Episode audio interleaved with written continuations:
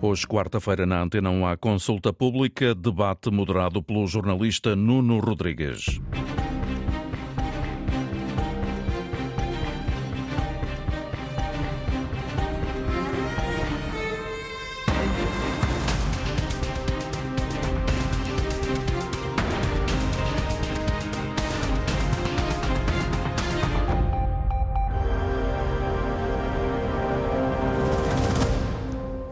Muito bom dia. Falta de recursos, serviços com dificuldades e profissionais em protesto. Cerca de um ano depois da criação da nova direção executiva do Serviço Nacional de Saúde, é este o ambiente que se vive por estes dias em muitos hospitais de norte a sul do país.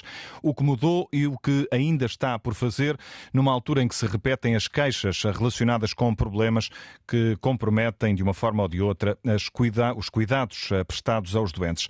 Como ultrapassar também o braço de ferro entre os médicos e o governo, que está a causar atualmente grandes constrangimentos nos serviços de urgência. São pontos de partida para o debate de hoje em consulta pública. Começo por agradecer aos nossos convidados, a médica Susana Costa, porta-voz do Movimento Médicos em Luta, que está connosco a partir dos estúdios da Antena 1 em eh, Vila Nova de Gaia.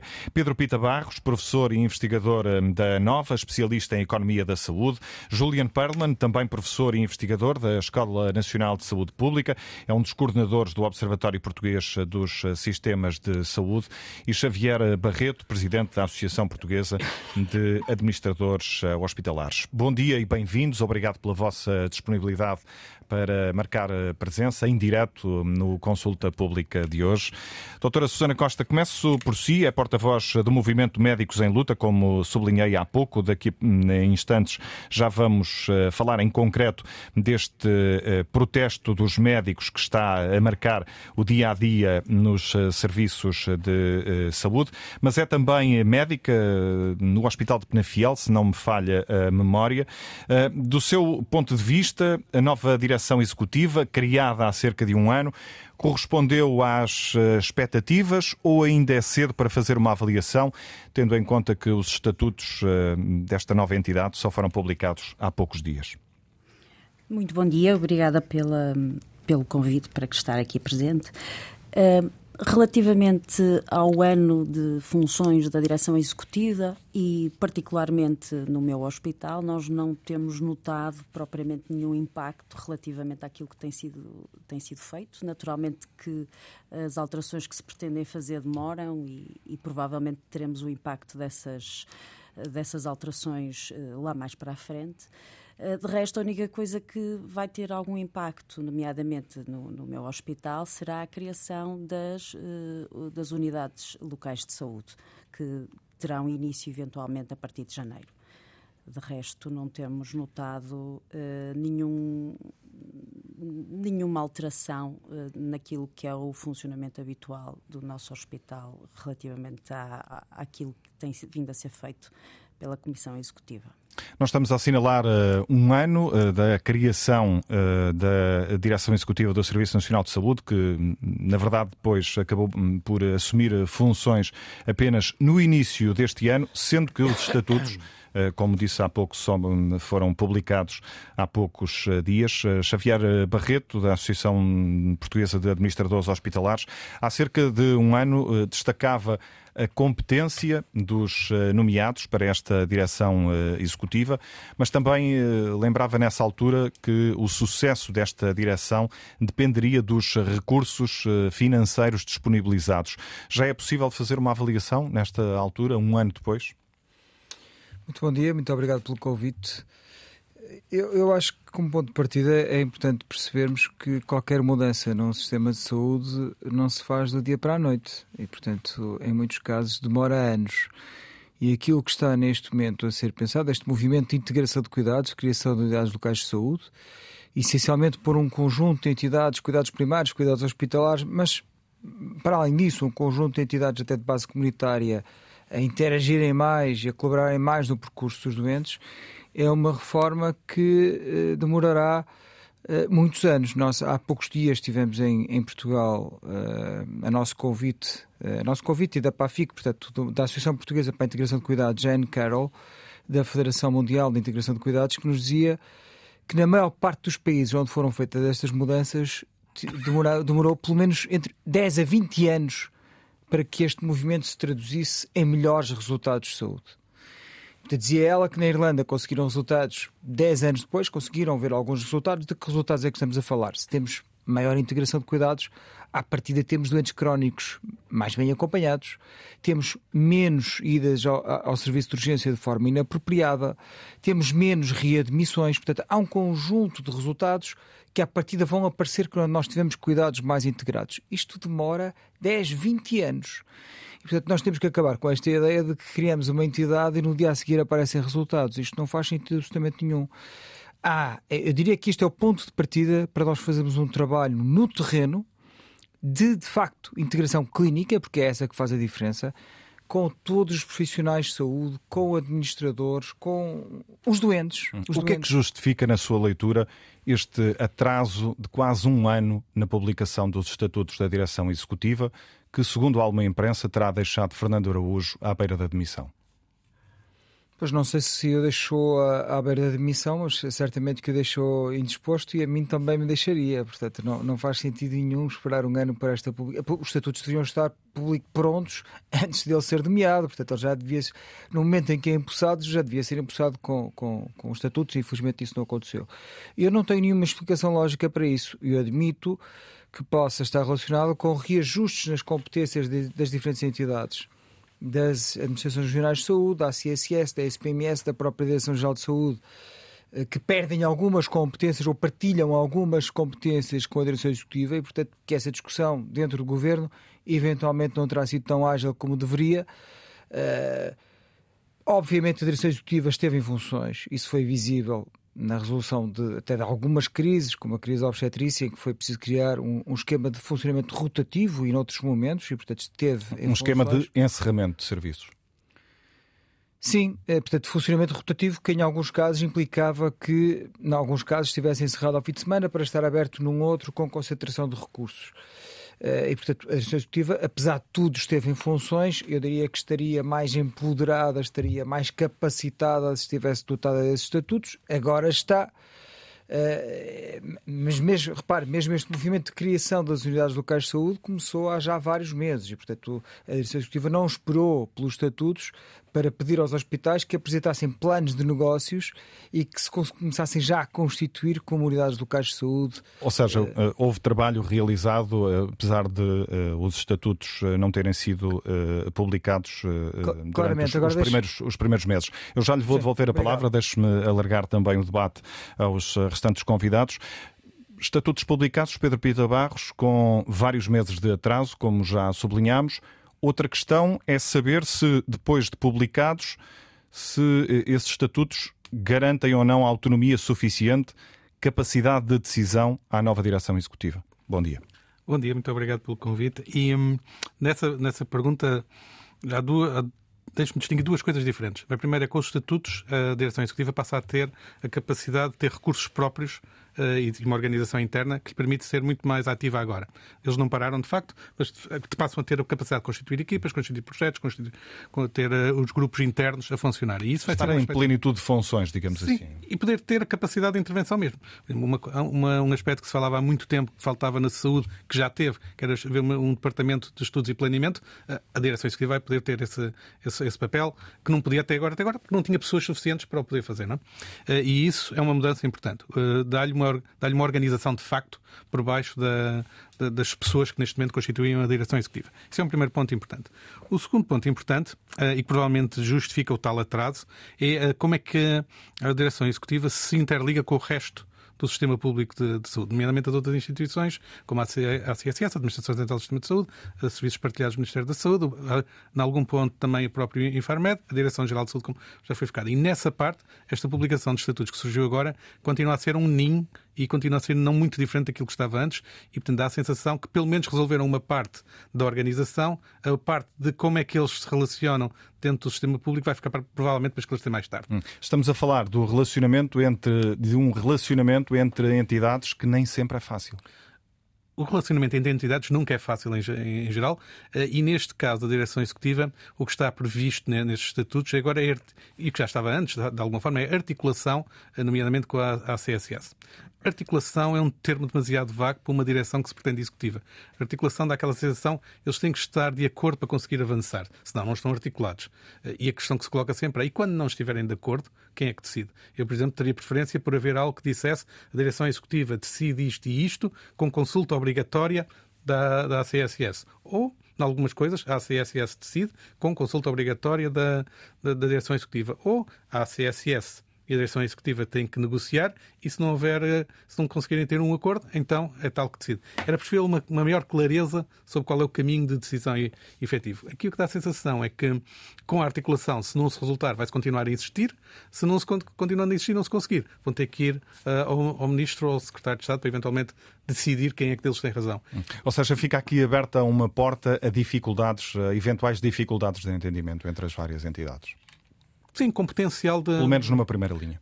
Com potencial de algum conflito, porque a CSS será responsável por canalizar o dinheiro que vem do Orçamento de Estado para, para o Serviço Nacional de Saúde. Em rigor, a direção executiva devia dizer onde é que vai gastar esse dinheiro e, portanto, a CSS e a direção executiva, de alguma forma, teria, seria um que seria o pagador, a CSS, outro seria o prestador, a direção executiva, e teriam que acordar o que é que seria feito. E se um paga, outro recebe, haverá sempre alguma em algum momento, alguma discordância, se vale a pena, se não vale a pena. E questão é como é que essas discordâncias vão poder ser feitas. Se a CSS vai limitar a dizer o Orçamento de Estado deu-me isto, vocês tomem lá isto, então seria uma caixa de correio e não valeria a pena estar lá. E, portanto, é, estes papéis não são, são muito menos claros uh, do, do que deveriam ser e, e estes estatutos foram publicados. Não esclarecem de todo como é que estes aspectos se, se, vão interligar e como é, que vão, como é que eles vão decidir. O mesmo poderia ser dito a respeito de algumas das outras uh, entidades em que é dita a articulação com, uh, enfim, uh, eu acho que deixa alguma ambiguidade.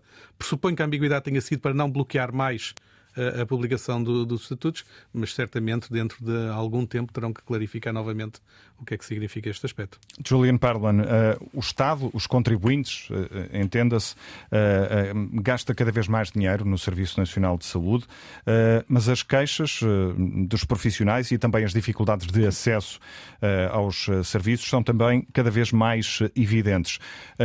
Com os estatutos agora publicados, a direção executiva pode ser, pelo menos, parte da solução para este problema? Não fica claro, uh, primeiro bom dia a todos, não fica claro para mim como é que a direção executiva uh, vai uh, de facto atuar.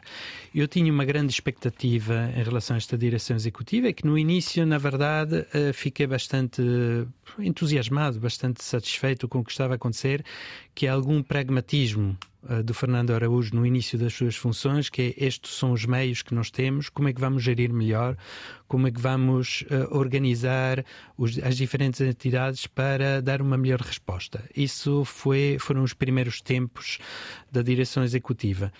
E eu estava na expectativa que, de facto, a direção, executiva, a direção executiva seja um instrumento verdadeiramente de apoio à gestão. A gestão das entidades, dos centros de saúde, dos cuidados continuados, dos hospitais, que dê esse apoio no sentido de ajudar uh, estas entidades a melhorar a forma como são geridos os recursos, a trabalhar mais em rede, a, a inovar do ponto de vista da gestão. Uh, e nesse sentido, eu estava à espera, de facto, que uh, o orçamento e que o dinheiro dos contribuintes tivesse uma melhor, uma melhor utilização, que se possa reduzir alguma ineficiência que existe no Serviço Nacional de Saúde, algumas redundâncias, e que esse, para mim, era o objetivo desta direção executiva. Mas hum. pelos Ou vistos... seja, para já, o ponto de partida para uh, as reformas esperadas não é o melhor.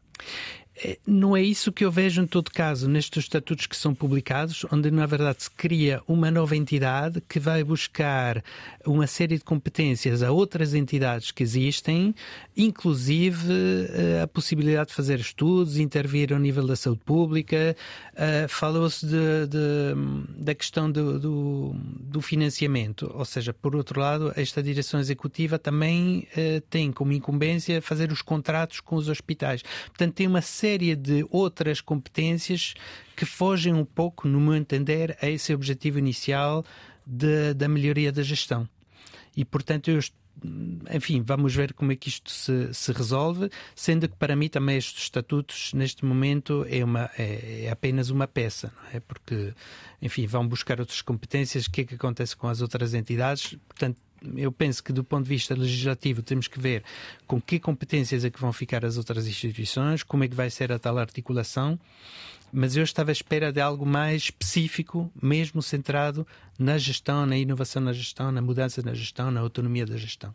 Susana Costa, uh, o aparecimento da nova direção executiva uh, coincide, se assim podemos dizer, com uh, o início do, do, braço de ferro que se arrasta há longos meses entre os médicos e o Ministério da Saúde. Há uma nova ronda negocial que está marcada para amanhã, isto numa altura em que muitos médicos estão a recusar fazer mais horas extraordinárias, além das 150 anuais já previstas, uma situação que está a causar dificuldades nos serviços de urgência de alguns hospitais. Eh, antes de mais, quantos médicos é que já apresentaram declarações de dispensa ao trabalho extraordinário e em que hospitais e regiões é que o impacto está a ser mais significativo? Um, ehm, neste momento, o movimento conta já com perto de 6 mil médicos. Uh, em termos de número de médicos que entregaram a minuta, estamos a falar de, neste momento, cerca de 2.500. Um, e isto eh, não tem, naturalmente, este braço de ferro não surge no contexto da, da, da, direção executiva de todo. Isto surge no contexto de 16 meses de negociação entre o Ministério e os sindicatos que nos representam, uh, sem verdadeiramente haver uma negociação. Isto é, houve diversas reuniões, muitas das quais foram adiadas, canceladas.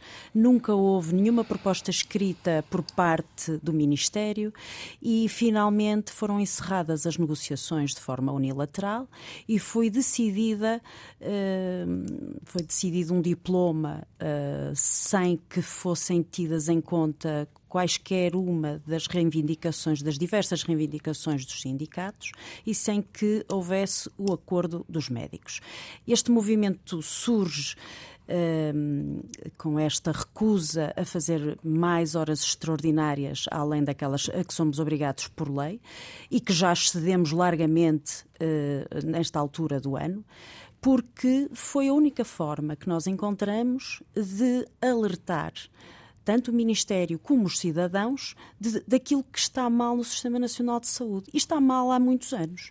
E está mal porque uh, o planeamento e o funcionamento dos hospitais tem vindo a ser uh, orientado de costas voltadas para os médicos. Hum. Conta uh, a imprensa que eh, na proposta que uh, terá sido apresentada mais recentemente aos sindicatos, o Ministério da Saúde prevê um suplemento de 500 euros mensais para os médicos que hum, realizam serviço de urgência e também a possibilidade de poderem optar pelas 35 horas semanais. Resta saber ainda para quem e em que termos.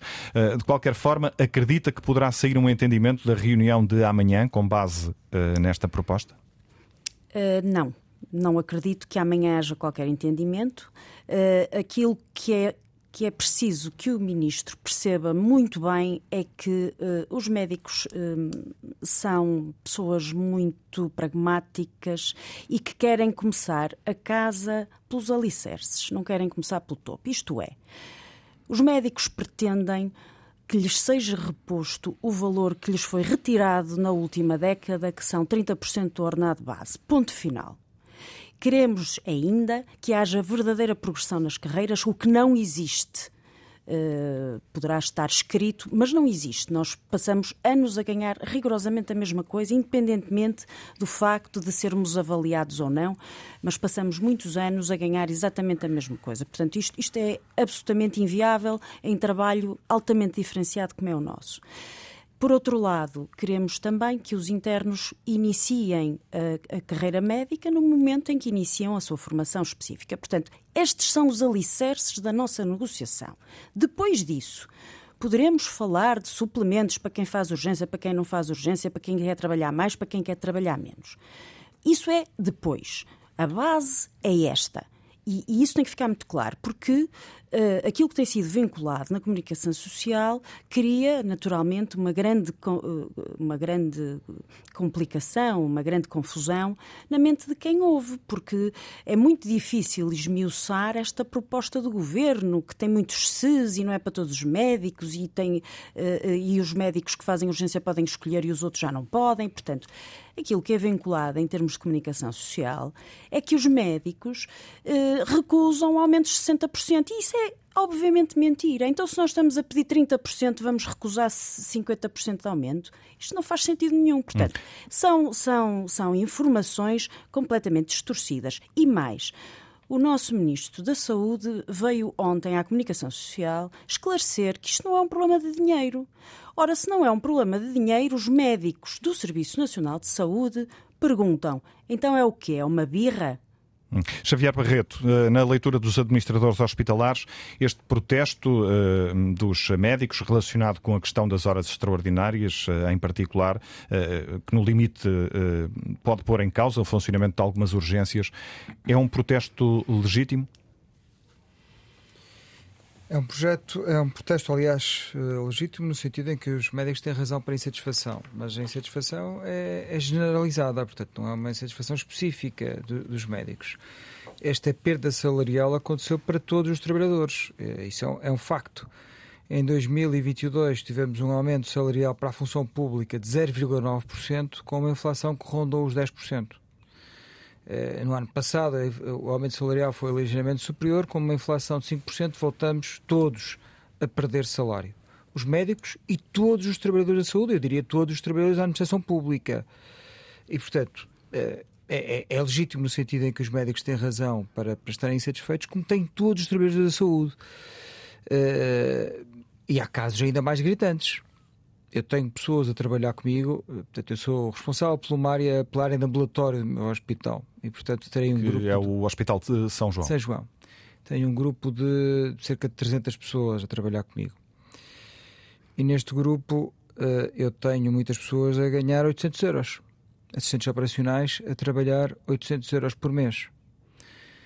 E, portanto, imaginemos o que é ganhar 800 euros com o aumento que tem existido de custo de vida algumas delas com tarefas muito exigentes e que também são penosas. Uh, e não posso deixar, por exemplo, de me lembrar de outras pessoas que até dentro desse grupo têm algumas funções de coordenação, coordenam o grupo, por exemplo, dos assistentes operacionais e têm um salário de 800 euros. Ao meu lado trabalha uh, uma técnica superior que trabalha no, no meu hospital há mais de 20 anos que tem uma experiência enorme, uma enorme qualidade de trabalho, que é, eh, eu diria, uma peça fundamental no funcionamento de, do maior centro de ambulatório do Serviço Nacional de Saúde. E o meu hospital faz 850 mil consultas por ano e tem um salário base que é pouco superior a 1.200 euros por mês. E, portanto, falemos em números para que isto fique mais claro. Mas isso significa o quê? Que uh, o facto de termos eh, pessoas em situação também difícil ou ainda mais difícil uh, retira legitimidade não, do, do todo, ao protesto como não, não, não, está a decorrer? Não, não, estou, não estou a dizer isso do todo. Estou a dizer é que eh, eh, este, este é um problema de todo o Serviço Nacional de Saúde, porque não se fique só com a ideia que este é um problema dos médicos ou que os médicos de alguma forma foram relegados para segundo plano nesta discussão. Não, é um problema de todos os trabalhadores da saúde, provavelmente de todos os trabalhadores da administração pública. Hum. Uh, e, portanto, eu diria que não é tanto uma questão, porque foi dito uh, as decisões ou a gestão está de, costas voltadas para, para, para, os médicos. Não é essa a experiência que eu tenho. Nós temos uma excelente relação de trabalho com, com médicos. Os médicos estão presentes no dia a dia das instituições e da gestão da saúde. Repare. Uh, o, ministro, o Ministro da Saúde é médico, os presidentes das ARS geralmente são, em muitos casos, são médicos, os diretores de serviço são médicos, os diretores uh, ou responsáveis de unidades de gestão intermédia são médicos e, portanto, não falta visão médica na gestão do sistema. Que tipo de dificuldades eh, é, e que é... tipo de impacto é que este uh, protesto específico dos médicos está a, a, causar, em especial nos serviços que mais dependem das horas extraordinárias, como é o caso das urgências? Antes de responder à sua pergunta, deixe-me só terminar a argumentação anterior, que é onde eu, onde eu queria chegar. O problema é falta de dinheiro. É só essa a questão. Portanto, não há aqui nenhuma questão específica com os médicos, não há falta de legitimidade no pedido dos médicos, no sentido em que de facto perderam rendimento em termos reais. é um problema de falta de dinheiro para conseguir fazer estes aumentos que, em boa verdade, a acontecerem não, não deveriam acontecer só para os médicos, deveriam acontecer para todos os profissionais de saúde. Aparentemente não é essa a avaliação uh, do Governo, mas esse é um tema que uh, uh, discutiremos mais à frente. que tipo de impacto é que este protesto está, está a ter Logo, nas urgências? Em primeiro, em primeiro lugar, nos serviços de urgência, como sabemos, existem vários serviços que estão indisponíveis, em algumas especialidades, isto não é igual em todas as regiões do país, em alguns casos cirurgia geral, em outros casos medicina interna, e portanto pediatria, ginecologia obstetrícia, isto vai afetando de diferentes formas diferentes hospitais e, e, o facto de ser numa ou noutra região também não é indiferente. Sabemos que uma região onde o hospital mais próximo esteja a uma hora de distância, obviamente tem um impacto completamente diferente de um hospital que, que numa região urbana onde à partida é possível encontrar mais redundâncias. Mas, mas tem existido outros impactos. Ainda ontem sabemos que o Hospital de Braga vai fechar camas de cuidados intensivos. Uh, por, precisamente porque parte das camas de cuidados intensivos são garantidas com recurso a horas extraordinárias. Ora, fechando camas de cuidados intensivos, fica com menos capacidade para, para, para assistir os doentes do serviço de urgência, mas também os doentes cirúrgicos, que recorrem muito a estas camas. E, portanto, o impacto é transversal a todo o hospital e é um impacto em crescendo.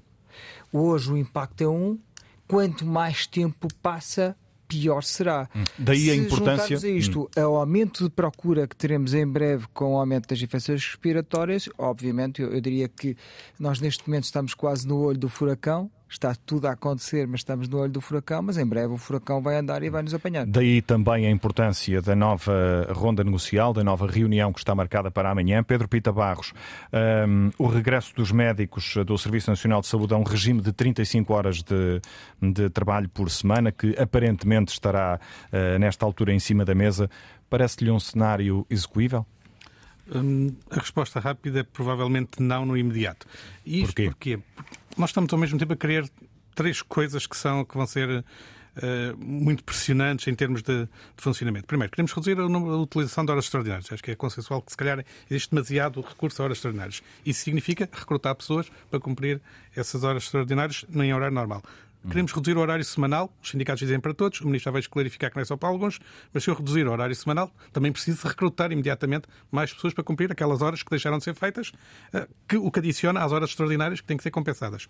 Em cima disto, temos saídas por reforma eh, e alguns outros motivos que têm sido que existe, tem havido, que é planeado ainda para 2024, estimado uma saída grande de, de, médicos, o que significa que é preciso recrutar para o escolmatário. Portanto, eu tenho, no fundo, três pressões sobre recrutamento. Eu não posso, ao mesmo tempo, estar a dizer que quer reduzir muito as horas extraordinárias, manter a capacidade de assistência à população eh, e não recrutar. E, portanto, quando nós vamos ver o que é que tem que ser o recrutamento para compensar todos estes vários efeitos, cá por ser um número que não é realizável de se fazer no curto prazo, num, ano certamente que não. E, portanto, isso lança a questão de saber, agora, nos próximos tempos, como é que se vai conseguir eh, reequilibrar o sistema de alguma forma, eh, sendo que as remunerações é uma parte, mas a capacidade de assistência à população vai implicar ou manter um número elevado de horas extraordinárias, ou recortar fortemente, ou uma combinação das duas coisas hum. no meio que é que, Isso é que é pouco claro. Em matéria de recrutamento, o que é que nos eh, diz o estudo que o senhor uh, também coordenou? Eu não chamaria estudo. É estudos implicariam uma informação muito mais detalhada do que aquela que é usada ali, implicaria saber exatamente todos os detalhes da, de colocação de, de, profissionais nos vários sítios e os tempos. Portanto, não é, não é um estudo, é uma estimativa por alto, no fundo, dizer o que é que seria preciso eventualmente recrutar, caso nós tivéssemos estes todos os efeitos cumulativos e quiséssemos resolver de uma maneira só, que era recrutar pessoas. Dava um número perto dos 4, dos 4 mil profissionais, 4 mil médicos.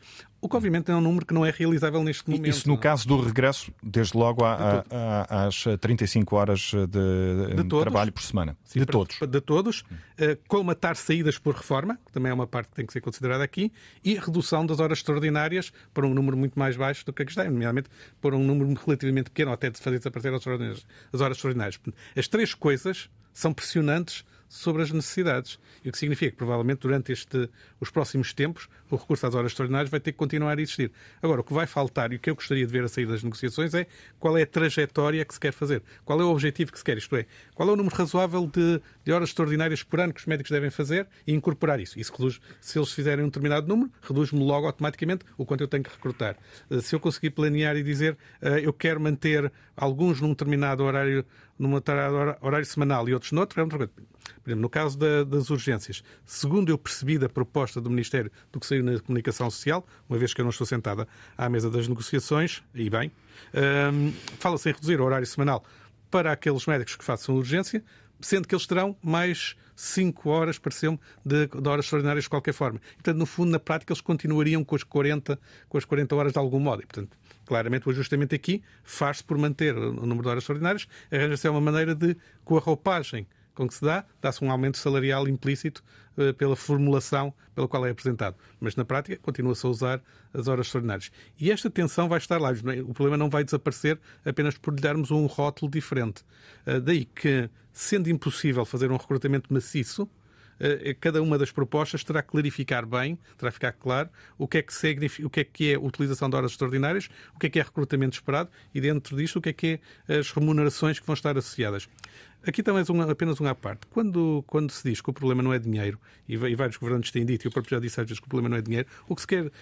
Isso não quer dizer que se pode acolher todo e qualquer aumento de despesa eh, porque senão seria, torna-se obviamente incomportável. Quando se diz que o problema não é dinheiro, o que se quer dizer é que o dinheiro que existe, que já é substancial, devia-se fazer muito melhor. Hum. Isso leva-nos é precisamente para um outro passo da uh, discussão. Uh, Juliano Perlman, chegados aqui, uh, é preciso injetar mais dinheiro, desde logo para responder eh, às exigências dos profissionais, como os médicos, ou chegou o momento de avançar com uma reforma mais profunda que permita uh, distribuir os recursos já disponíveis uh, de forma mais eficiente, digamos assim?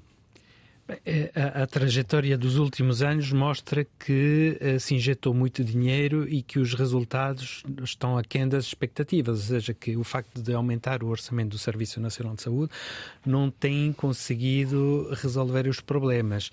Uh, um, um, ponto aqui uh, conexo, quando nós vamos ver o, o relatório do Orçamento do Estado, há uma série de propostas que eu acho muito interessantes em vários domínios, os cuidados de saúde primários, cuidados continuados, a saúde pública, e depois aparece um bloco que é o orçamento.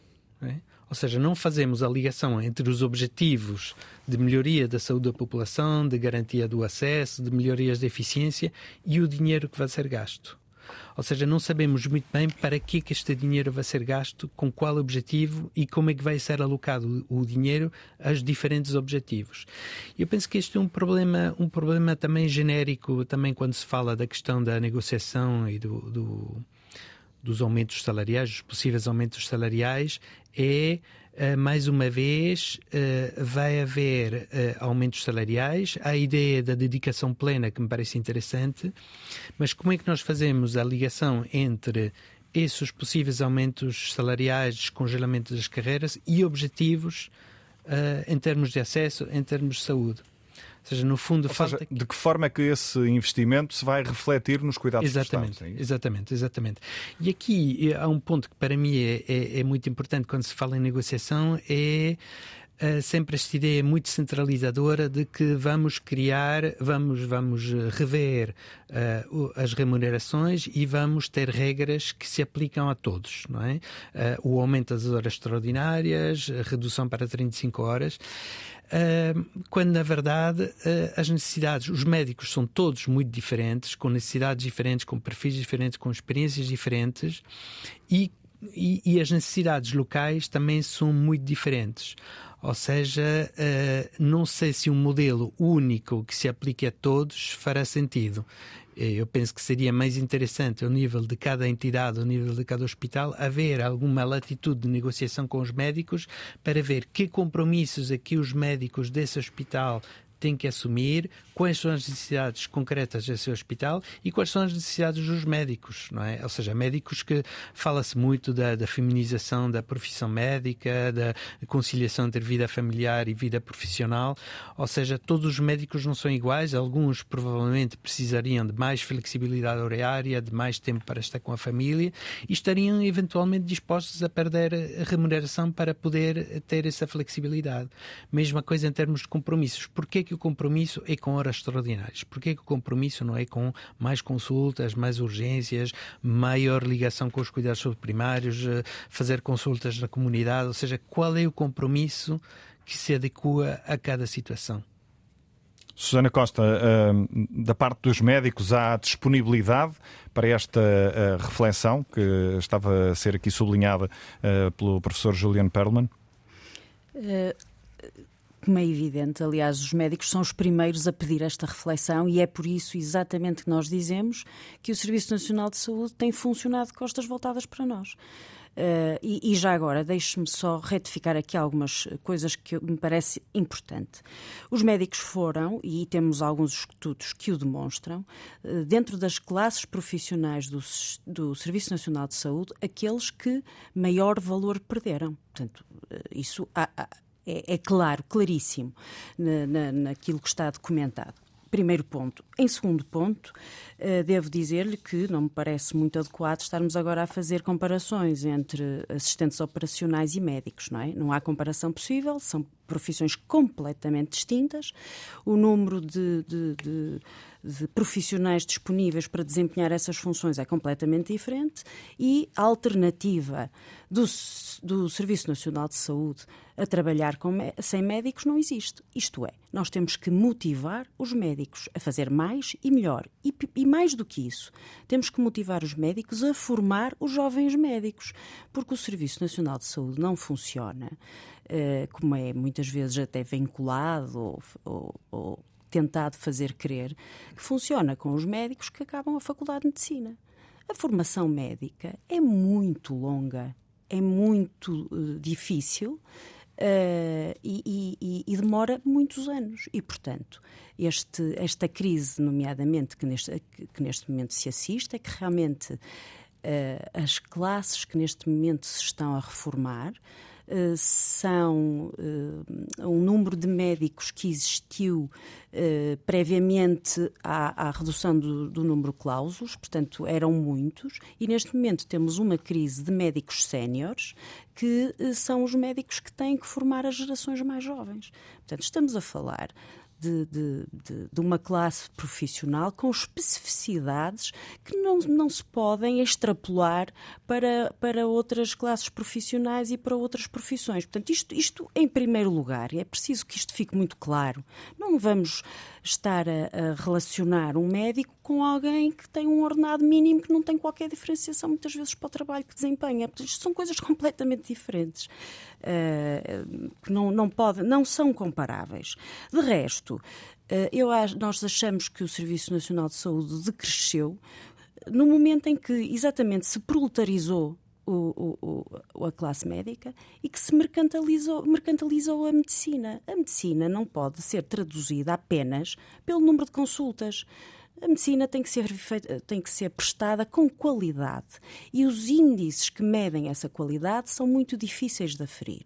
Mas essa qualidade tem que ser medida e só há qualidade em medicina se houver motivação dos profissionais. E repare, eu sou, por exemplo, sou, sou, sou assistente graduada, sou coordenadora de uma unidade de cirurgia coloretal. Uma unidade de cirurgia coloretal é uma, uma unidade que trata doentes de forma altamente diferenciada. O impacto do tipo de tratamento que nós fazemos a estes doentes uh, uh, vai traduzir-se em, em, em muita poupança ao erário público, de forma indireta. Olha, desde já com tempo de internamento, desde já com complicações que os doentes podem vir a ter no futuro, desde já com a eficácia do tratamento. E, portanto, tudo isto, em termos de baixas, de, de, complicações posteriores que venham a motivar novos internamentos, etc., tem um impacto enorme. Portanto, uma saúde de qualidade tem um impacto brutal no erário público. Neste momento, em que o Estado está a poupar muito dinheiro em horas extraordinárias dos médicos que não as fazem, nós estamos a prestar cuidado estados de saúde péssimos, péssimos, pelo tempo que demoramos a, a responder, nomeadamente os doentes cirúrgicos.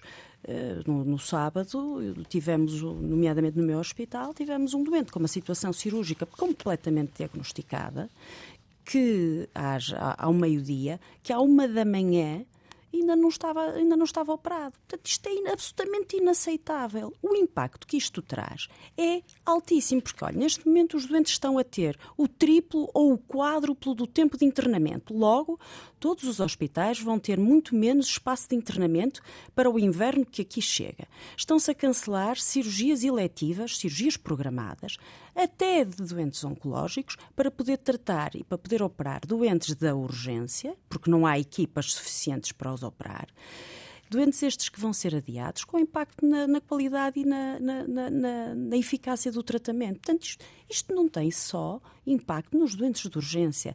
O impacto que, que, neste momento, aquilo que se está a passar, está a ter, tem um impacto no erário público, direta e indiretamente, enorme enorme, mas a própria eficácia dos tratamentos vai reduzir significativamente. Se em vez de tratar um doente ao fim de 3 ou 4 horas dele chegar a um serviço de urgência, eu o tratar ao fim de 12 ou 24. Portanto, é preciso pensarmos um bocadinho além do número das consultas e do número das cirurgias. A, medicina é muito mais que isso e é por isso que os médicos têm que ser ouvidos. Xavier e é Barreto, é... alguma nota a estas declarações? Não, só naturalmente acompanhar esta ideia da doutora Sônia de Costa de que os médicos são fundamentais no Serviço Nacional de Saúde. Isso é uma, é uma evidência. Mas o facto de reconhecermos isso não nos impede de reconhecer que o problema salarial não é exclusivo dos médicos. Era esse ponto que, que eu estava a fazer nesse, nesse momento. E todos os profissionais são importantes. Todos. Os enfermeiros, os técnicos de diagnóstica terapêutica, os assistentes operacionais, os assistentes técnicos, todos são importantes para o processo de prestação de cuidados. E estes profissionais que ganham 800 euros também têm famílias e também sofrem com dificuldades e, portanto, uh, têm um salário que eu acho que é absolutamente indigno, indigno uh, e inaceitável para o trabalho que fazem. Durante a pandemia isso foi ainda mais visível. Uh, eu, eu, tinha muitas vezes, uh, portanto, no meu hospital também teve muitos estudantes de Covid, uh, e eu tinha, quando olhava para aquelas pessoas e percebia o risco que elas estavam a correr, particularmente naqueles primeiros dias em que não sabíamos muito bem qual era até a taxa de mortalidade deste vírus, de que forma é que ele se propagava, recordam-se desses tempos. Eh, e olhámos para estes assistentes operacionais e lhes pedimos para, por exemplo, transportar um doente e, e, estamos, e tínhamos esta consciência de que estávamos perante uma pessoa que tinha um salário absolutamente miserável, tendo em conta as funções que lhe estávamos, aquilo que lhe estávamos a pedir naquele momento em concreto. Eu acho que isso tem que ser motivo de reflexão para todos. Hum. E tenho a certeza que a maior parte dos médicos me acompanha nesta ideia de que estes salários que estão a ser pagos a estes assistentes operacionais, assistentes técnicos e enfermeiros e um conjunto enorme de outros profissionais do Serviço Nacional de Saúde são completamente desajustados, tendo em conta a, a responsabilidade é, que lhes é como pedida. Como é que isso se relaciona com o problema uh, atual que vivemos com este protesto dos médicos que está a causar uh, dificuldades nos serviços de urgência? O, o ponto é que o problema salarial é, é, não é específico da classe médica, é um problema salarial que infelizmente é de todos os trabalhadores da saúde e eu diria até mais de todos os trabalhadores da administração pública. Esse é o ponto. Dito isto. E, e portanto, isso, será isso um, é um problema que por isso deve ser resolvido de forma isso, transversal não, não e retira, não de forma dirigida uh, entre profissões? Não, isso é não retira nenhuma legitimidade uh, à insatisfação dos médicos, nem impede que se aborde e se resolva desde já este problema dos médicos tendo a noção clara de criar expectativa nos outros profissionais de que a seguir também teremos que falar de outros casos. E é natural que isso aconteça.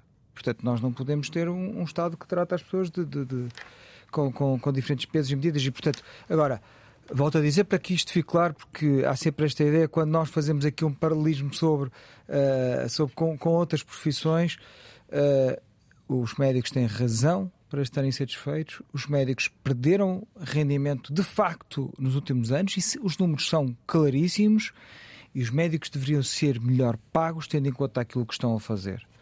E, portanto, não nos opomos de todo a que este problema seja resolvido desde já. Mas resolvendo este, mas há é outras questões. resolver outros, é isso, é isso que, que nos está dar, a sublinhar. Mais... Eu, eu já, já, lhe vou devolver a palavra, Obrigado. queria só uh, uh, dar-lhe aqui a oportunidade de responder também a algumas das questões que a doutora Susana Costa uh, levantou.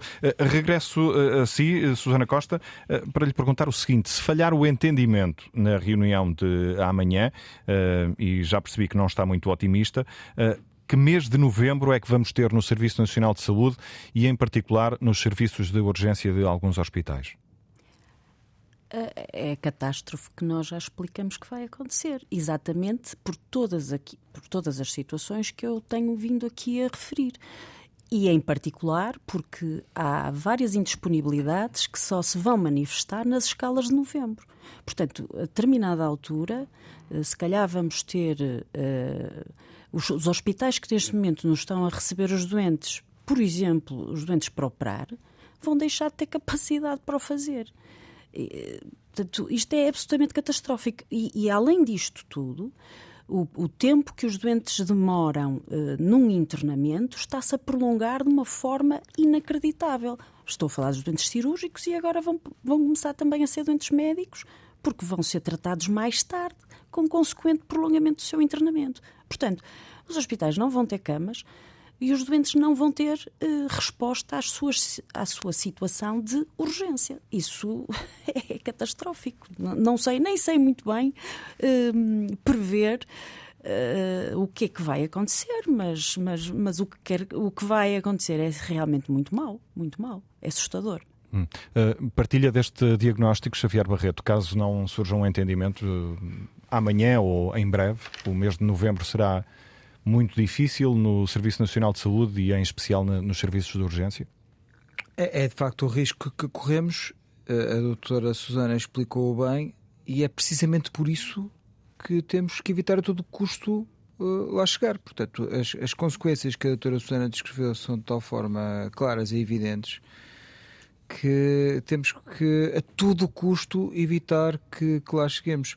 A responsabilidade é do governo, eh, também dos sindicatos sentam à mesa negocial para que se possa chegar a um acordo, porque acho que é inaceitável que porventura morra um doente numa urgência em Bragança, na Guarda ou em qualquer outro local por falta de, de, de, de um médico.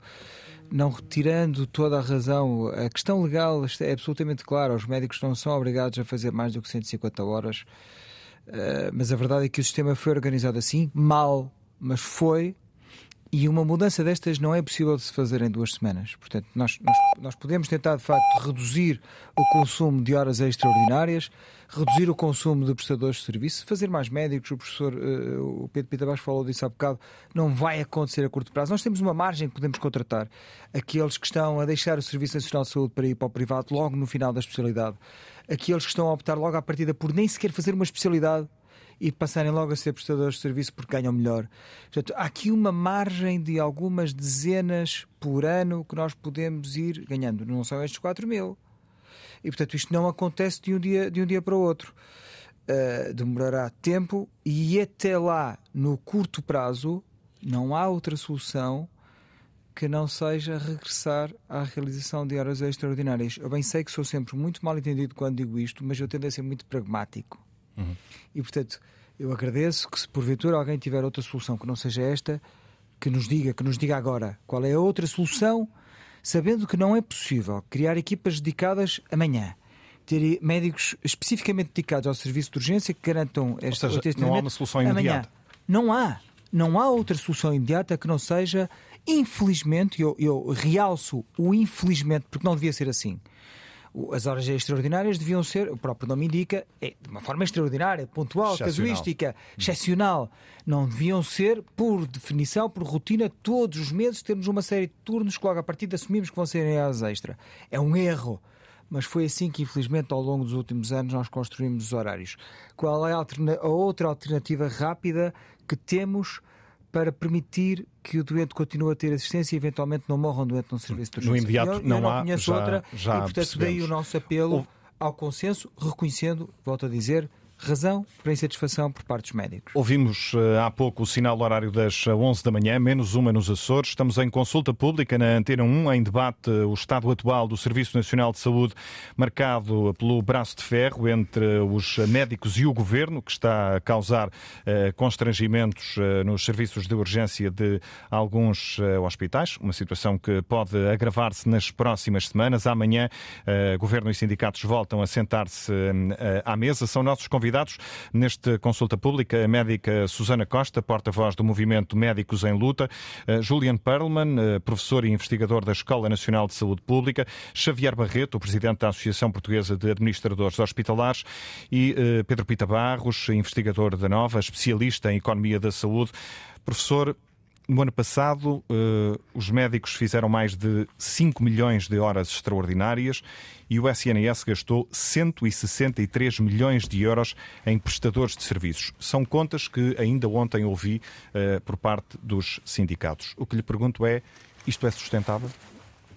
Bom, o que significa sustentável pode ser colocado de muitas formas. A questão é se é razoável que isso aconteça sequer.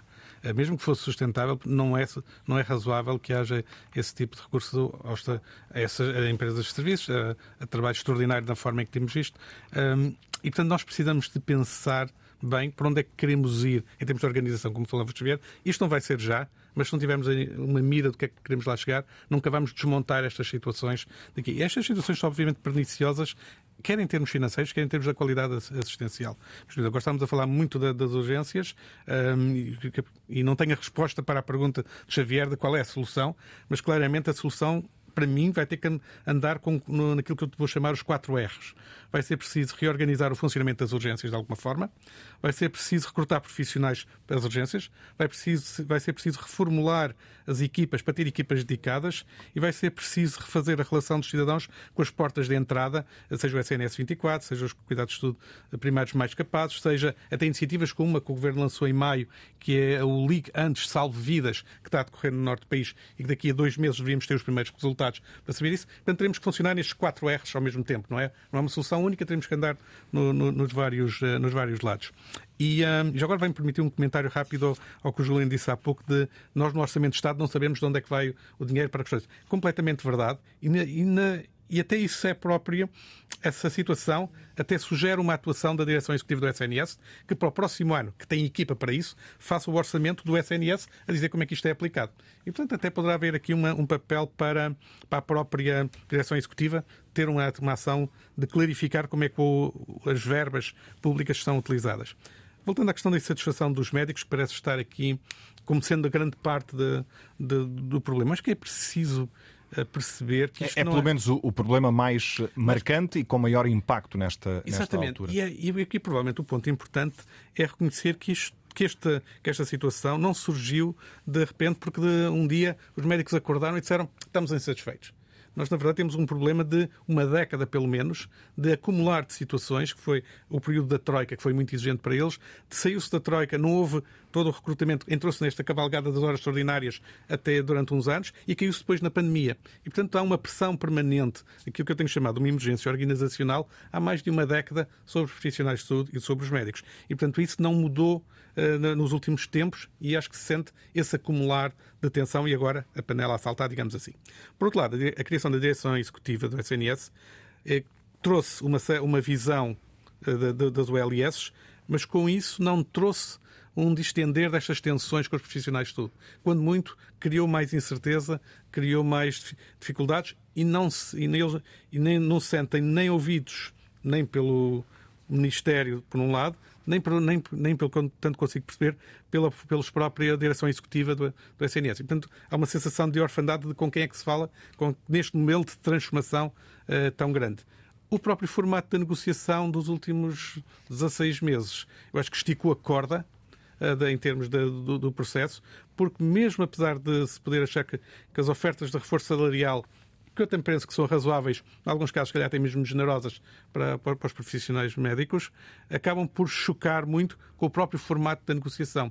E, portanto, há aqui um, aqui um processo de, de como fazer, de como retirar alguma tensão a esta relação, que também tem que ser pensado. Não é só os aspectos objetivos de, de estar hum, de estar no papel este valor ou aquele valor. É o próprio processo pelo qual se chega a isso ser importante. Eu creio que julgo que a Susana falou, falou disso já várias vezes, que é, não se sentem ouvidos. Ouvidos não significa que eles tenham que ditar tudo o que é gerido, mas que sejam pelo menos sejam consultados, seja conhecida a sua visão, seja reconhecido que têm sugestões que podem ser úteis e ser incluídas. E esse sentimento de não ser ouvido numa profissão que tem uma, esta componente muito forte de relacionamento com, com, com os doentes, de pensar, de, de, gostarem de pensar a profissão em questão de, de uma forma que não é automática nem, mecânica, nem mecânica, é importante e é uma falha que eu acho que nós, que nós temos, uh, que eu acho que se tem ocorrido nos últimos, nos últimos anos. E, portanto, inevitavelmente as negociações vão ter que chegar a algum acordo, mas provavelmente deve-se pensar, quem estiver a negociar, deve pensar quer no formato da negociação, ajudar a que seja um formato que não tenha tanta tensão, quer, nas, quer no reconhecimento das, das, propostas que são colocadas em cima da mesa, de um lado e de outro. Hum. E aí perceber como é, que um, como é que cada lado vai reconhecer uh, uh, propostas válidas que o outro lado também tenha. E onde é que se enquadra aí o diagnóstico do Governo e do Primeiro-Ministro de que o problema não é falta de dinheiro? Quando ele quer dizer isto é que o dinheiro já foi disponibilizado, devia ser suficiente para responder a muitas destas, destas questões. E, portanto, há uma questão de dizer não se pode estar sempre a, colocar mais dinheiro. Vamos agora reorganizar alguns destes elementos e perceber como é que, com uma melhor organização, evitamos desperdícios de vários tipos. Mas isso é dizer, por outras palavras, que há um problema de gestão. Ou de má gestão, neste caso. Sim, claramente. Eu acho que isso o chegar-se a um ponto em que temos tanta carga de urgências a ser usada e que o sistema não consegue o Serviço Nacional de Saúde não consegue responder sem essa carga de urgências eh, de, de trabalho do extraordinário, significa que, de facto, há um, ao longo de décadas, um problema de gestão que se foi acumulando. Uh, e, e, que esse problema de gestão já está identificado que existe há vários anos, está também, parte dele foi criado pelo próprio governo, pelos vários governos ao longo do tempo. E agora vou retomar uma, um aspecto que nós ainda não falamos aqui, mas que é uma espécie de embirração minha ao longo de, de, ao longo de uma década já. Que é, os hospitais, durante muitos anos, receberam verbas que eram insuficientes, sabia-se à partida, no início do ano, que eram insuficientes para o seu funcionamento anual, significava que entrariam em pagamentos em atraso, o que significava que tinham uma regularização de verba. Este tipo de processo impede-os de planear impede-os de organizarem-se melhor. E, portanto, a própria forma que o Estado usa para fazer uma contenção da despesa cria ela própria mais despesa e desfuncionalidades. Por exemplo, quando, um, quando, um, quando se diz a dada altura que existe um, uh, um recurso excessivo de uh, profissionais de saúde com a conta de custos com pessoal a crescer muito. Deixa-se de ter horas extraordinárias contabilizadas como tal, contrata-se empresas que prestam serviços. Mudou a rubrica contabilística, o sistema funciona pior, mas garante-se que naquela linha não é, não é tão mau. Isto não é boa gestão. E não é, bom, não é boa monitorização da gestão que está a ser feita. Hum. Nós temos aqui, uh, de alguma forma, vícios que já têm mais, mais de uma década, alguns provavelmente mais de duas décadas, que não estamos a atacar e que agora, tudo acumulado, resulta nesta situação em que estamos hoje. E, portanto, e para isto, para modificar alguns destes aspectos, não é preciso necessariamente colocar ainda mais dinheiro. O dinheiro que já lá está devia ser suficiente para responder a estes aspectos. Nomeadamente, nos últimos dois anos, houve de facto um esforço muito grande de, de, do, do Ministério das Finanças de colocar mais verba disponível para o Ministério da Saúde. Agora resta saber para onde é que o dinheiro tem desaparecido e se nós não conseguimos fazer muito melhor sem estas confusões de organização e de, e de gestão que, tem, que, temos tido. E essa e, e como falava Xavier, isto não vai ser um processo que seja feito de um momento para o, de um momento para o outro. Eh, vai ser preciso tempo, vai ser preciso ter uma visão clara de, de para, onde é que se, para onde é que se quer ir. E essa parte tem que ser construída com os profissionais de saúde. Os médicos em primeiro lugar, mas provavelmente uh, enfermeiros também terão alguns contributos a dar, uh, todas as outras profissões terão suas, ideias de como é que se pode mudar isto. Há um, também um aspecto importante do funcionamento do Serviço Nacional de Saúde que é diferente face ao passado, que, que é a ideia de flexibilidade que o Juliano há estava a transmitir. Cada vez mais temos a noção que cada sítio é diferente do, do, outro. E Portanto, que capacidade é que estas organizações a nível local, agora vai ser unidades locais de saúde, e portanto os hospitais, em princípio, vão desaparecer enquanto figura única, estarão dentro destas unidades locais de saúde, como é que eles se adaptam às necessidades da, da população que estou a servir? E isso não pode ser por um decreto geral comum a todos.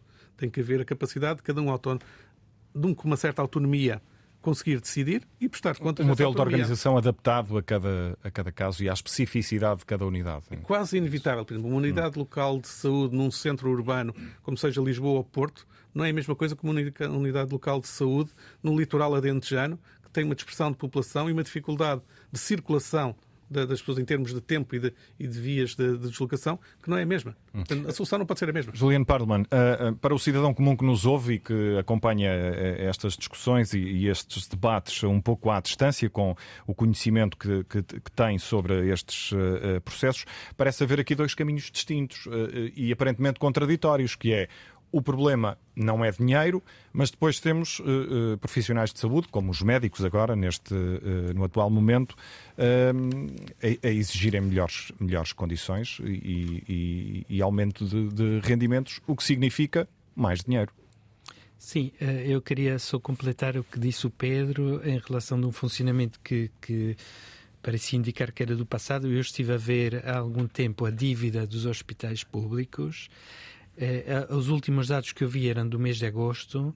Os hospitais públicos têm uma dívida vencida de 1.400, 1.400 milhões de euros. Tinham em agosto. Não sei se, entretanto, houve alguma mudança. Portanto, dívida vencida significa contas que não foram pagas. Como uma pessoa que recebe a sua fatura em casa tem uma data para pagar e não pagou nessa data. E o valor total era 1.400 milhões de euros. Portanto, dizer que não há um problema de dinheiro, isso não é não é bem verdade. É óbvio que é um problema de dinheiro. Uh, e é óbvio que é um problema de dinheiro também porque, enfim, é, é, é, é, isto é básico, não é? Mas além da saúde, há outras grandes prioridades no país.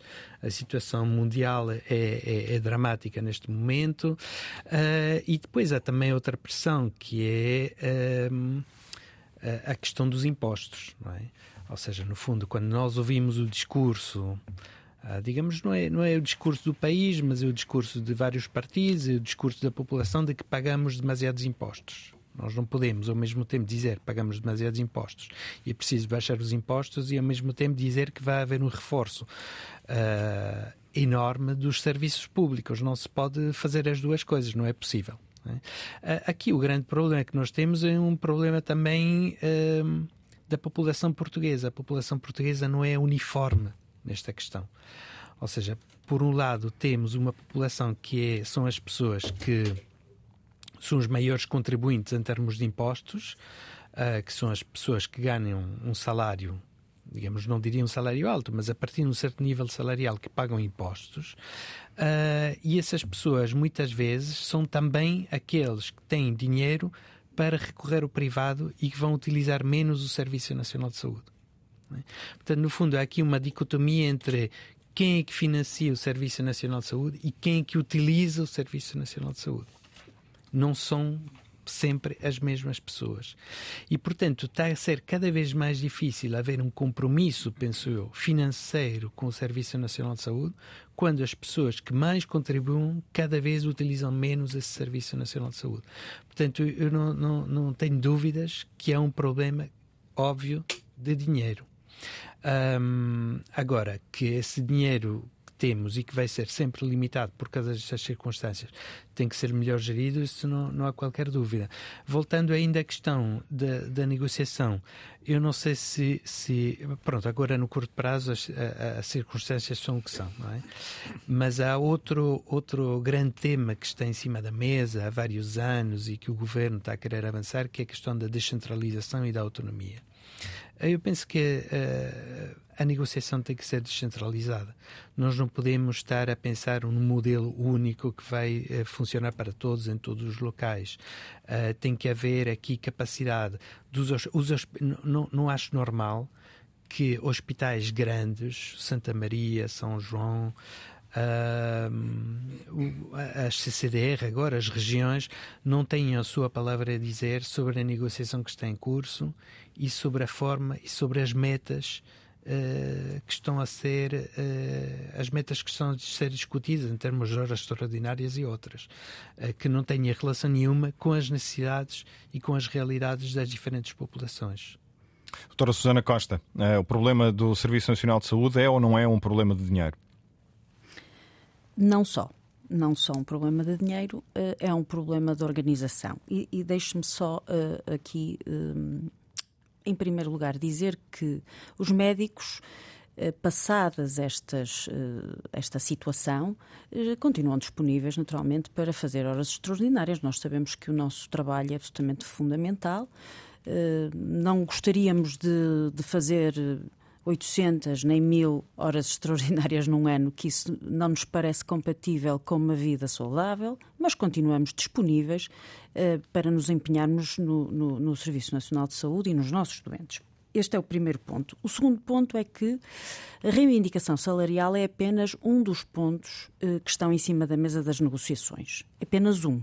Portanto, isto não se, não se cinge apenas uh, à reivindicação salarial. Por outro lado, obviamente, os médicos concordam naturalmente que todos, todas as carreiras profissionais uh, do, do, Serviço Nacional de Saúde são muito mal pagas, em função da dedicação que, que, que lhes é exigida. Agora, naturalmente, não podemos ter um, um, uma, um, um, um auxiliar, uh, enfim, uh, razoavelmente indiferenciado, ou um, um, médico com 13 anos de formação, em que o ordenado que os distingue são 800 euros, não é? Portanto, era esta só aquela questão que eu falei há pouco Uh, em resposta uh, ao Sr. Barreto. Por outro lado, uh, temos que recordar aqui um aspecto que às vezes não é, não é falado. É que o Serviço Nacional de Saúde, neste momento, não está a prestar só serviço de saúde, está a prestar serviço social, que é cada vez mais pesado. Esse é um dos grandes problemas do Serviço Nacional de Saúde. São doentes que nos ocupam camas, são doentes que nos ocupam o, as entradas no serviço de urgência. Portanto, o, o Serviço Nacional de Saúde, neste momento, tem um peso enorme de uma assistência social que está a prestar e que não lhe é uh, devida. Portanto, tem que haver. Estamos a falar em casos de doentes que têm uh, alta clínica, em muitos casos, e que uh, simplesmente não têm para onde ir. Exatamente, exatamente. Eh, estamos a falar em doentes que necessitam de, de, convalescências de média ou de longa duração, estamos a falar em, em doentes que não têm condições sociais eh, para voltarem a viver sozinhos porque o, o episódio de internamento lhes causou, enfim, algum eh, algum aspecto no que respeita, por exemplo, à mobilidade ou o que quer que seja que não permite que aquele doente passe a viver sozinho. Portanto, nós temos um problema seríssimo e muito pesado no Sistema Nacional de Saúde ou no Serviço Nacional de Saúde que se relaciona com o aspecto da assistência social que hum. não nos compete fazer. Deixe-me uh, interrompê-la brevemente só para uh, perguntar ao Dr. Xavier Barreto, a, administração, a Associação dos Administradores Hospitalares tem acompanhado ao longo dos tempos uh, esta situação dos internamentos sociais com particular uh, uh, atenção. Ehm, qual é o retrato mais atualizado que, que, que nos pode dar? Bom, eu depois volto, gostava de voltar a esta questão do financiamento. Voltaremos gestão, é só para aprofundarmos este aspecto. Um comentário. De facto, nós fazemos um barómetro dos internamentos sociais em março, todos os anos. O último barómetro foi o, aquele que teve os piores resultados sempre. Tínhamos 1.600 e 70 doentes internados por razões sociais, portanto inapropriados ou à espera de uma vaga numa, numa estrutura residencial para pessoas idosas ou na rede de cuidados continuados. E o diretor executivo, penso que em julho, eh, confirmou esses dados. Portanto, em, em julho ou agosto, já não me recordo agora ao certo, o número mantinha-se na mesma. Eram 1.600 doentes. 1.600 doentes é quase 10% da capacidade de internamento do SNS. Portanto, é disto que estamos a falar. 10%. Portanto, quando olhamos para esses serviços de urgência sobrelotados, com doentes em macas nos corredores, muitas vezes estamos a falar exatamente disto. Doentes estão à espera de uma câmara para serem internados e por isso estão à espera no, no, no serviço de urgência. Portanto, este, esta questão social é uma questão que ultrapassa muito o domínio da saúde. Uh, naturalmente tem a ver com a capacidade dos lares contratualizados com a Segurança Social e da rede, e está em curso um grande alargamento da rede através do PRR mas remete-nos para uma discussão muito mais profunda sobre de que forma é que o Estado está a apoiar estas, estas famílias, os cuidadores informais. Nós temos quase um milhão, teríamos, teremos quase um milhão de cuidadores informais em Portugal, segundo um, um estudo da Escola Nacional de Saúde Pública. Só 5 mil deste um milhão é que recebe apoio financeiro. 5 mil. Um apoio financeiro que ronda os 300 euros. E, portanto, muitas vezes a pessoa tem que fazer a escolha, fica a cuidar da pessoa que está a meu cargo, geralmente os pais, ou vou trabalhar. E, portanto, a escolha é óbvia e acaba por uh, institucionalizar esta pessoa, colocá-la num lar quando se tivesse outro apoio, outra rede de apoio, provavelmente não, não a colocaria no lar. Hum. E, não portanto, falando do processo burocrático para aceder Nós, nós tratamos esses, muito mal esta questão, preparamos-nos pouco para este envelhecimento e para esta dependência e é claramente uma área em que temos que investir muito mais. E é de facto mais. um outro, um outro uh, debate também ele muito relevante. Doutora Susana Costa, uh, cortei-lhe o raciocínio, peço desculpa, uh, mas achei relevante uh, aprofundarmos também esta questão dos internamentos sociais que estava a referir. Sim, e há outra questão que me parece muito importante, que é rentabilizar o trabalho médico, que neste momento não está rentabilizado. Nós, de facto, temos cada vez menos médicos no Serviço Nacional de Saúde mas mais do que isso, o trabalho médico não está rentabilizado. Eh, porque nós passamos cerca de 20 a 30% do nosso tempo a, a, a, olhar para o doente e ouvir o doente e, e, e a tratar o doente. E todo, todo o outro tempo nós estamos em trabalho burocrático.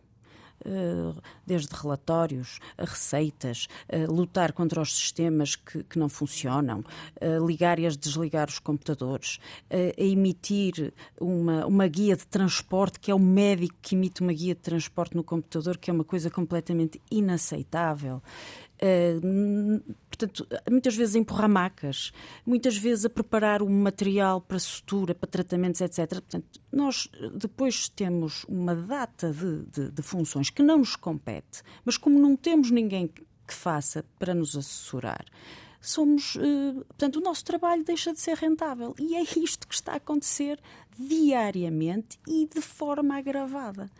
E, e, e isto é um, um completo disparate a maior parte dos, dos, dos, países, nomeadamente dos países nórdicos, tem isto completamente ultrapassado. Isto é, o médico tem a função de diagnosticar, tratar uh, uh, e orientar o seu doente, e, e tudo o resto uh, está a ser orientado e, e, e, tem, tem, tem uma panóplia, uma equipa que o suporta. Nós, médicos portugueses, no Sistema Nacional de, no, no Serviço Nacional de Saúde, trabalhamos sem, sozinhos. Estamos completamente sozinhos. Não temos ninguém que nos chegue uma compressa, não temos ninguém que nos, que nos faça absolutamente nada. E, portanto, a rentabilidade do médico é baixíssima. E isso é fundamental aumentar. Nós podemos ver o dobro dos doentes em, em, em regime de consulta se tivermos as coisas uh, adequadas. Nós nem espaço de consulta muitas vezes temos. Nós nem um gabinete de consulta temos. Portanto, é nisto que nós pedimos que nos ouçam mais. São os médicos, e, e, e, os, os, exemplos são imensos por esse país fora, que. Uh, de forma uh, autónoma, criam soluções, muitas vezes, que visam melhorar o acesso, melhorar os tratamentos de determinadas patologias e, com isso, poupar muito dinheiro ao erário público. E eu dou-lhe dou dou já um exemplo. Por exemplo, no meu hospital foi criada uma clínica, que é a Clínica do Pé Diabético, que tem resultados absolutamente fantásticos, com com um preço eh, de custo de tratamento de doentes, porque são doentes devidamente acompanhados, muito baixo. Xavier Barreto, isto mostra-nos que, eh, de facto, o problema do Serviço Nacional de Saúde não é só um problema de dinheiro?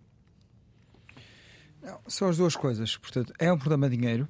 Uh, e, portanto, é preciso desmistificar esta ideia. Aparece, todos os anos aparece este, este, este chavão do aumentamos X% no orçamento da saúde. Este ano voltou a acontecer. Aumentamos 10%. Portanto, vamos olhar esses números com mais detalhe e percebemos que às vezes não é exatamente assim. Se compararmos com o executado que está previsto para 2023, o aumento não é de 10%, é de cerca de 5%. Se compararmos com aquilo que se prevê executar no final do ano. E se retirarmos daí o efeito da inflação, que no cenário macroeconómico do Orçamento de Estado penso que está nos 2,9%, mas há projeções para 3,3% ou 3,6% do, do Banco de Portugal e da OCDE, percebemos que estes 5%, eh, se calhar será um aumento de 2% ou menos. Ou menos, em termos reais. 2% ou menos. Estes 2% ou menos no orçamento de Estado de aumento vai ser suficiente para estas mudanças todas que estamos aqui a falar? Para a dedicação plena, para a criação, de, para a generalização das USFs, para a criação de CRIs? Não sei. Não sei se será suficiente. Portanto, começamos por aí. Mesmo o ano passado, em que houve um grande aumento de financiamento, supostamente houve um grande aumento de financiamento, os hospitais assinaram contratos, programa, contrato em que o hospital se compromete a ter uma determinada produção, determinados indicadores de qualidade e eficiência e qual é o dinheiro que vai receber. uh, eu diria praticamente todos os hospitais portugueses assinaram contratos com resultados negativos.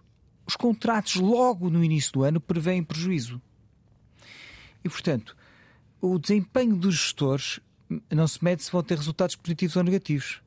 É, se, por, exemplo, se prevê um resultado de menos 20 milhões e se porventura nós conseguimos menos 15, já é um bom resultado. Já é um bom resultado, já não é tão negativo como o que está a prever. Mas ainda assim, com resultados negativos, sempre. E portanto, não se culpa a gestão daquilo que ela de facto, naquilo que ela não tem de facto responsabilidades. Portanto, em termos de financiamento, ela é, continua a ser insuficiente. Vamos olhar para a gestão. E na gestão vamos distinguir aqui níveis de gestão. Há uma gestão topo, conselhos de administração nomeados pela tutela, pelo Estado, onde, infelizmente, continuamos a ver em alguns casos que não são nomeados os melhores.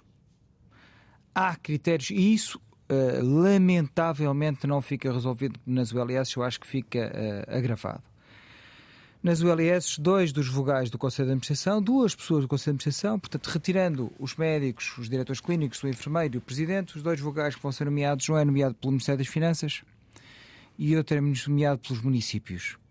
E, infelizmente, são muitos os casos que nós conhecemos, e até casos recentes, de uh, pessoas que são nomeadas sem qualquer experiência, trajeto, formação na área da gestão em saúde. São pessoas que vêm diretamente dos partidos e é isto que está a acontecer, infelizmente, em muitos conselhos de administração. Aconteceu durante a pandemia. Durante a pandemia, num cenário de gravíssimo, em que era preciso respostas imediatas, foram nomeadas pessoas para conselhos de administração, diretamente estruturas partidárias locais para conselhos de administração, sem a mínima experiência, formação ou percurso. Isto é inaceitável. E não está na mão da direção executiva.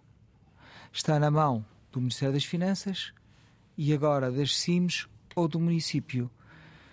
Se uh, o, o, diretor executivo, a lei não dá resposta a isto, que é um outro daqueles buracos, como dizia há bocado o Pedro Pita Barros, é um daqueles buracos que não tem solução.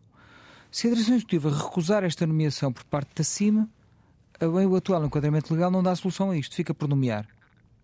Porque é, é a CIMA que propõe. Se não propuser, não há nomeação. Vamos olhar agora para a gestão intermédia.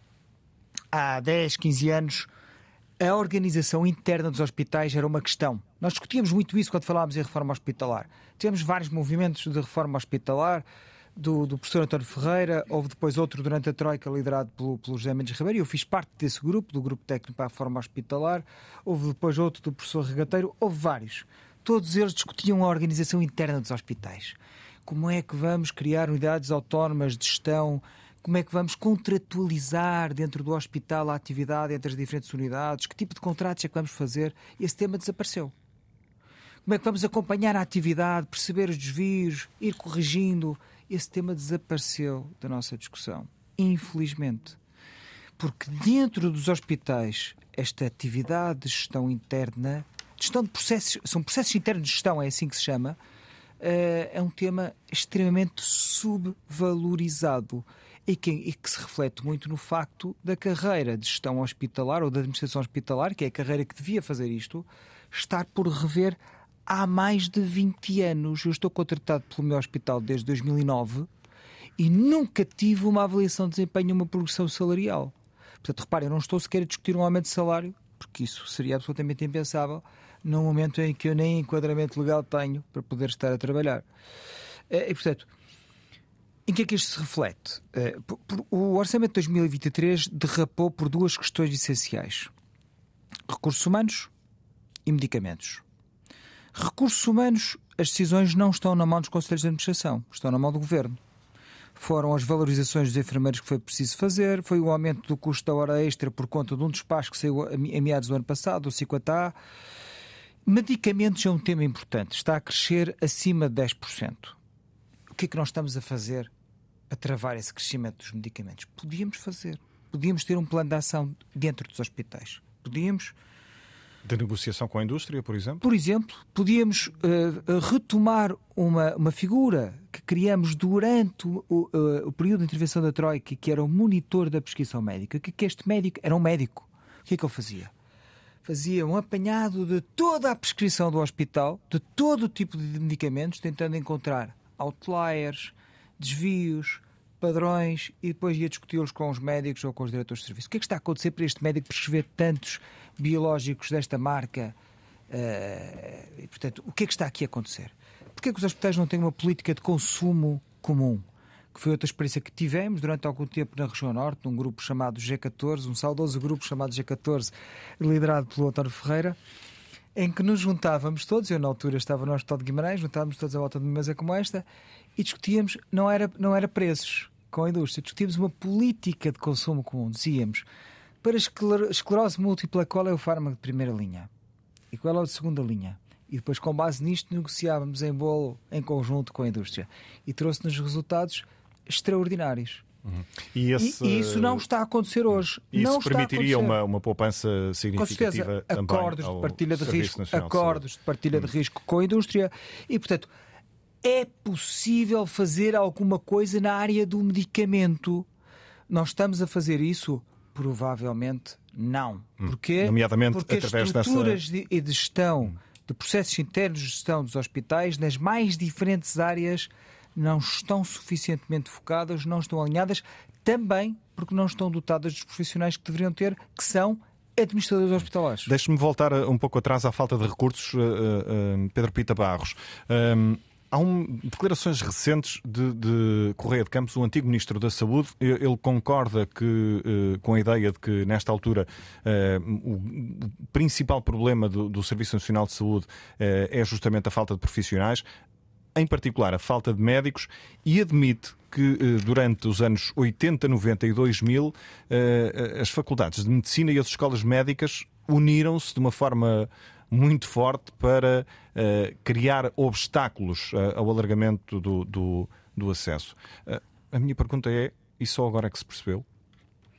Na verdade, não. Já existe pelo menos uh, estudos de há uma década atrás que mostravam que a demografia da, da, das profissões de saúde, nomeadamente a demografia dos médicos, ia implicar o que nós estamos a ver agora. Eu lembro de estudos da, da professora Paula Santana de Coimbra, que provavelmente há 10, 12 anos, o Juliano também provavelmente saberá a data de, em que isso ocorreu, que previa que isto ia acontecer. Uh, o que houve foi uma grande inação durante este tempo todo de como pensar como resolver o, o, o problema. Não Mal sei... comparado, isto leva-nos para o caso dos, dos uh, professores que têm aqui algumas... É, exa é exatamente o mesmo tipo de paralelo, que é, como é uma coisa há 10 anos, é, parece haver muito aquela sensação quando lá chegar logo se vê. Pronto, estamos a ver. Uh, e essa e foi claramente uma falta de, de, preparação. Agora, a velha discussão se existem médicos, uh, formação de médicos suficiente ou não em Portugal, tem, tem tido dois erros na discussão pública, a, a, a meu ver. O primeiro deles é nós temos um número bastante considerável de médicos no setor privado e, portanto, a primeira questão não é saber se existe falta de médicos ou não, porque o, se o Serviço Nacional de Saúde não consegue recrutar, mas outro setor consegue recrutar, há falta de médicos no SNS, não significa que haja falta de médicos em geral. Esse é o primeiro, primeiro aspecto que se tem que pensar. Quando diz outro setor, é o setor privado? O setor privado, com isso fins lucrativos. Okay? Uh, e uh, esse é um primeiro ponto. Quando se fala de falta de médicos, estamos a, falta, a falar, na verdade, de falta de capacidade do SNS de recrutar. Ponto final. O, o, segundo aspecto é saber o que é que tem que ser a formação dos, dos médicos eh, em Portugal. E aqui o segundo erro é pensar-se que, que a formação de médicos tem como única missão criar médicos para o Serviço Nacional de Saúde. Não tem. Uh, e aqui eu provavelmente divires de 99% das pessoas da área da saúde, porque simplesmente acho que a formação de, em medicina existe por uma responsabilidade da sociedade perante os jovens que querem ser médicos. Portanto, a nossa responsabilidade enquanto sociedade não é com o Serviço Nacional de Saúde de lhe dar médicos para trabalharem lá, é para com os jovens que vão ser formados em medicina e, portanto, uh, o pensar das vagas tem que ser pensado de uma forma. Temos capacidade formativa para dar o futuro que estes jovens querem ou não temos? E, portanto, a limitação deve ser pela capacidade formativa e não pela capacidade do, do, do SNS. Uh, dito isto, de momento, parece, parece ser claro das várias, dos vários uh, estudos que têm sido feitos, que vamos ter um problema momentâneo, de, momentâneo, de alguns anos, uh, de, de, de, falta de, profissionais de saúde face àquilo que é o equilíbrio hoje em dia entre os dois setores, que, que seria desejável recrutar para o setor, para o setor público, mas que isso será colmatado daqui a uns tempos quando, se entrar, quando passar esta vaga de reformas e entrarmos num, num, outro processo. Portanto, pode haver a sensação de que vamos apenas aguentar e depois a coisa se resolve por si.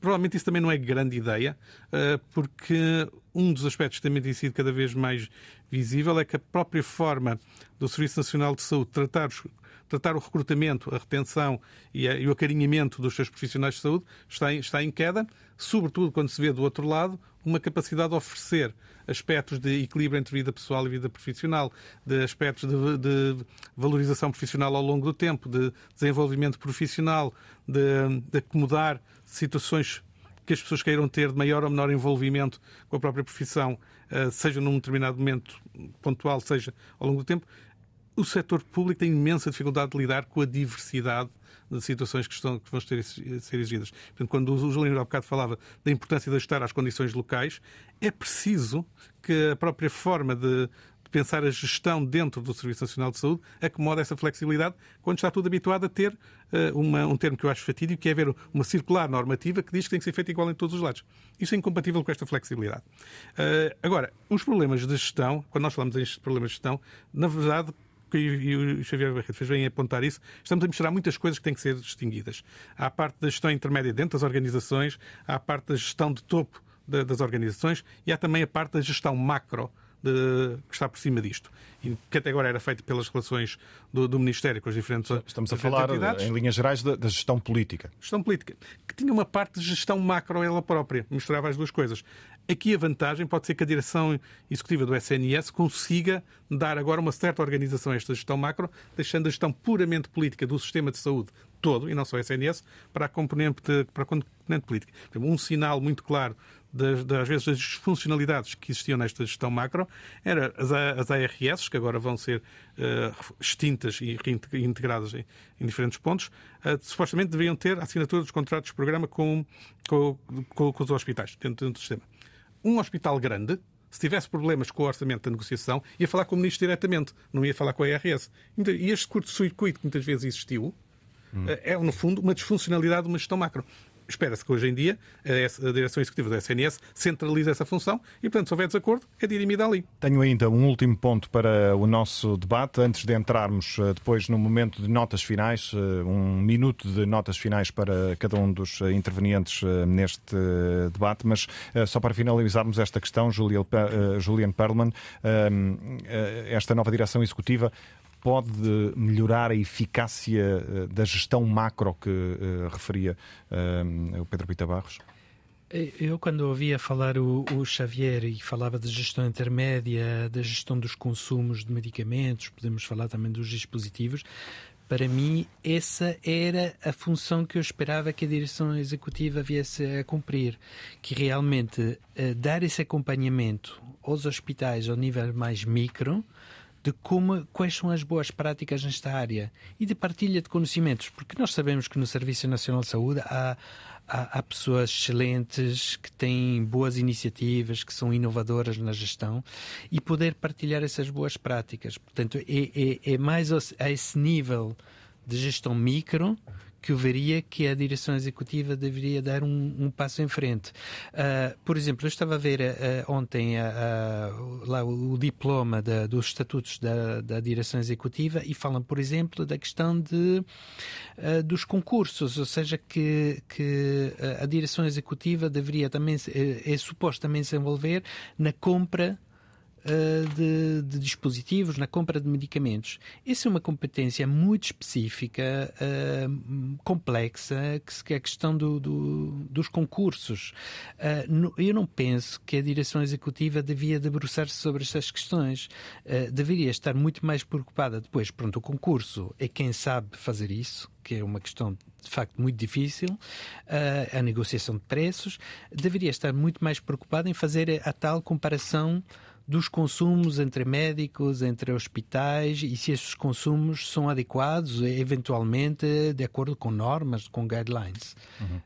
Temos vindo a falar uh, ao longo desta mais de hora e meia de debate já uh, de questões como uh, o financiamento, a organização, o papel da direção executiva do Serviço Nacional de Saúde, mas há um outro ponto que eu não posso e não quero deixar fugir deste debate. É um ponto com o qual os utentes se debatem todos os dias ou sempre que precisam de recorrer, ou quase sempre que precisam de recorrer ao Serviço Nacional de Saúde, e é com esse ponto que uh, entraremos na reta final deste debate. Um, doutora Susana Costa, como é que se percebe que mais de 40 anos depois da criação do Serviço Nacional de Saúde, ainda se encontrem pessoas, nomeadamente pessoas de idade, idosos, precisam de ir de madrugada para a porta de um centro de saúde para marcar uma consulta, doentes que continuam à espera durante anos por uma consulta de especialidade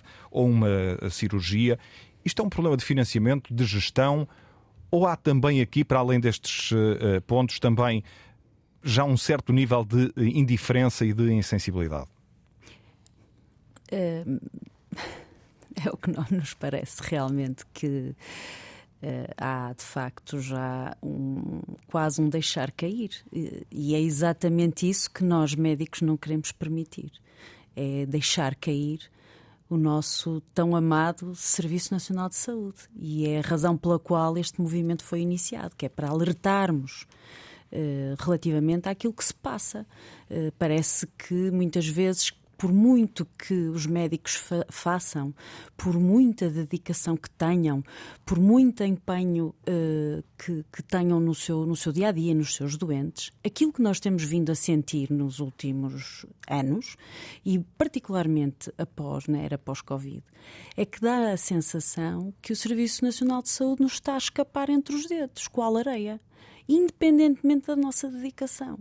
Isso é para nós altamente perturbador. E, portanto, nós eh, fomos tentando sensibilizar quem de direito para as questões que têm que ser resolvidas, mas, de facto, eh, chegou um momento em que tínhamos que tomar uma atitude uma atitude pela defesa do Serviço Nacional de Saúde. É, é, é, tão simples quanto isto. E, portanto, foi isso que levou a, esta, a este movimento dos médicos, que não é mais do que um grito de alerta, que muito nos custa, porque sabemos que o impacto é, é brutal e, e, e, é muito sério, e sabemos que vão existir situações muito graves.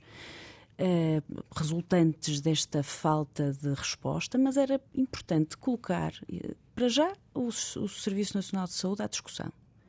Ou seja, o que é que está mal, o que é que é preciso fazer. Por outro lado, explicar que o Sistema Nacional de Saúde está, uh, o Serviço Nacional de Saúde está sustentado em, no, no, na, na, dedicação e no trabalho médico abusivo, não é? Porque, claro que nós estamos disponíveis para trabalho suplementar, estamos disponíveis para eh, enfim, para, para contratos que visem a meritocracia e a produtividade. Estamos disponíveis a isso tudo. Agora, o que não estamos é disponíveis para degradar a nossa condição de saúde, porque efetivamente as condições de trabalho são hum. diariamente degradantes. Nós, por vezes, chegamos ao serviço de urgência para começar a trabalhar e temos quase cenários de guerra, em que não temos macas para deitar doentes, em que não, quase não conseguimos chegar aos doentes que precisam, em que nem, nem sequer sabemos onde é que eles estão. Portanto, eh, e isto durante 12 horas ou 24 hum. horas hum. é absolutamente inaceitável. Xavier Portanto, Barreto, virando aqui de novo a atenção para uh, o lado do utente, uh, como é que, para além das questões que referi há pouco, idosos à porta de centros de saúde de madrugada, anos de espera por consultas e cirurgias.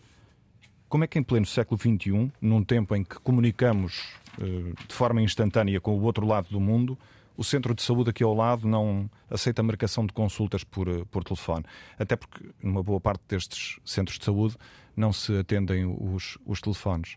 Um, também lhe parece que as questões do financiamento e, e, da organização, ou da má organização, têm tido as costas largas para justificar questões que já estão um bocadinho para além disso? Não, em alguns casos, claramente que existem problemas de organização. Isso é, é inequívoco. Uh, mas vamos olhar para um, para um quadro mais alargado. Nós temos um, um excesso de procura, uma procura a que a oferta não está a conseguir responder. Portanto, temos um conjunto de pedidos de consulta, de tratamentos demasiado grande para a nossa capacidade de resposta devíamos ter tido Mas alguma isso, ação. Isso justifica que não se atenda ao telefone não, de todo, de, de todo. E, portanto, aí há problemas de organização. Há vários hospitais a instalar sistemas, por exemplo, de callback. O hospital instalou um sistema, meu e outros instalaram um sistema desse há um ano. E, portanto, quando o doente nos liga e não conseguimos atender, uh, ficamos com esta chamada registada e temos um agendamento de callback para este doente ter uma, uma resposta. E, portanto, há soluções para isso. Quem não as implementou tem que fazer esse caminho rapidamente temos uma procura excessiva. Devíamos, para, para resolver esta procura excessiva, devíamos ter tido uma ação há 20 ou 30 anos. Porque é disto que estamos a falar quando falamos de saúde pública. Uh, e, portanto, e se não queremos ter esta procura daqui a 20 ou 30 anos, temos de ter medidas de saúde pública agora, que têm que ser muito mais agressivas, muito mais incisivas para reduzir carga de doença. Mas, do seu no ponto imediato... de vista, há algum aumento da procura ou algum problema da organização que justifique o facto de um idoso com problemas de saúde eh, precisar de estar à porta de um, de um, centro de saúde durante a madrugada para marcar uma consulta? Os centros de saúde. Uh, não há uma questão de sensibilidade acima disso? Nos centros de saúde, na ausência de uma melhor resposta, criam agendas abertas para médicos que podem aceitar doentes, excepcionalmente naquele dia, porque têm agenda para isso e, portanto, as duas pessoas acabam por fazer fila. Não deveria ser assim. No limite, poderiam existir outras formas de contacto, como disse bem, nos tempos que correm, através de telefone ou de e-mail ou o que seja, e portanto, esta ideia de termos doentes eh, a partir das 5 ou 6 da manhã a fazer fila é absolutamente inaceitável. E portanto, eu digo isto de uma, de uma forma muito clara, e portanto, é um problema da organização que tem que ser resolvido pelos gestores desses centros de saúde. Pedro Pita Barros, eh, um novo modelo de organização, um reforço de meios humanos e materiais será suficiente para problemas que estão de tal forma enraizados no sistema que já são entendidos como normais? Hum, às vezes toma-se como um todo, por um todo, algo, situações particulares. Este problema das pessoas estarem à espera às 5 da manhã para marcar uma consulta é claramente, primeiro, um problema de organização. Segundo, importante, é um problema que outros locais similares já resolveram organizando-se. E, portanto, é algo que, tem, que pode ser aprendido rapidamente. Por outro lado, a parte da falta de médicos de família que justifica às vezes isso é também um problema, e nós temos que ter noção disso, muito localizado na área de Lisboa e com grande expressão aqui, mas que não é verdadeiro em todo o país. Na Zona Norte, praticamente 100% das pessoas têm médico de família e têm esse acesso que não têm essa, essa, situação. Portanto, é uma questão de aprender, de aprender, como é que se está a fazer noutros lados e fazer o reforço, em alguns casos, de recursos que esteja preciso. Certo é que tem sido muito difícil recrutar médicos de família para a zona de Lisboa, que parece às vezes uma zona de guerra, como usando a expressão da Susana, nos cuidados de saúde primários. Agora, se nós queremos a longo prazo ter um sistema de, saúde robusto, incluindo tudo que está no sistema de saúde, SNS e, e fora do SNS, e aqui fora do SNS, também, sobretudo, a pensar agora na utilização de novos atores, ou de atores que existem, mas com uma nova ligação ao Serviço Nacional de Saúde, como as farmácias, vamos precisar sempre ter uma, uma, uns cuidados de saúde primários, centros de saúde, SFs, bastante fortes, e eles agora sentem também alguma preocupação com a criação das, das. Como notas finais, decidi mesmo dar notas, ok? Fazer... Notas finais será, será o momento seguinte, okay. será o momento em que encerraremos este, este debate. Antes disso, antes de entrarmos uh, nessa uh, fase, uh, ainda uma última intervenção, Juliane Perlman, relacionada com estas dificuldades mais práticas e que, Sim. na verdade, afetam sobretudo quem mais precisa do Serviço Nacional de Saúde. Sim. para mim, é claramente a prioridade das prioridades. Ou seja, que uma pessoa está doente, tem sintomas e não consiga aceder ao médico de família é, é, é um retrocesso social e é, sobretudo, profundamente injusto porque isso não afeta todas as pessoas da mesma maneira. Há quem tenha dinheiro para ir ao privado e há pessoas que não têm esse dinheiro. E é injusto, é socialmente injusto. Uh, e também outra questão aqui uh, muito importante é que não se pode dissociar a questão de saúde da questão social. A, a, a, Susana estava a dizer: pronto, os médicos têm que se preocupar com questões sociais que não é do foro deles, não é no âmbito deles. Mas a saúde é sempre o reflexo dos problemas sociais que nós temos, as questões da habitação, da questão do, do emprego, da questão do desemprego, da questão dos rendimentos. Nós não podemos dissociar as questões. Agora, uh, e portanto, para mim, o facto das pessoas não poderem aceder é um problema social grave e é uma grande injustiça. Uh, temos que pensar eu aqui dar uma mensagem um pouco provocadora para, para alguns médicos, eu diria, que é quais são as nossas prioridades. Eu fico bastante perplexo quando ouço, quando vejo certos médicos se porem do lado da indústria farmacêutica a reclamar o acesso à inovação, por vezes com preços totalmente delirantes e incomportáveis. Eh, esses médicos têm que pensar que se colocam do lado da indústria uh, do lado da negociação, do lado da indústria, face ao Estado, a reclamar e a pedir essa inovação, esse dinheiro não vai permitir, vai ser desviado daquilo que são para mim os problemas fundamentais. E o problema fundamental é as pessoas acederem aos cuidados de saúde quando precisam, qual seja a sua condição social, económica ou outra.